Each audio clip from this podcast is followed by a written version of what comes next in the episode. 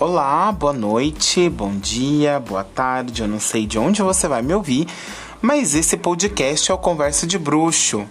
Esse projeto surgiu através de apoio de vários amigos que sempre pedia para gravar um podcast a respeito das práticas que eu estudo e que eu aplico no meu dia a dia, que é tarô, magia natural, cristais, reiki. Também, vez ou outra, vou trazer um poeminha, porque com um poema a vida da gente fica mais suave, mais inspirada, mais feliz, mais alegre. Então seja muito bem-vindo e acompanhe aqui nos próximos episódios dessa série do Conversa de Bruxo, que é um, uma iniciativa juntamente com o Instagram Holisticamente.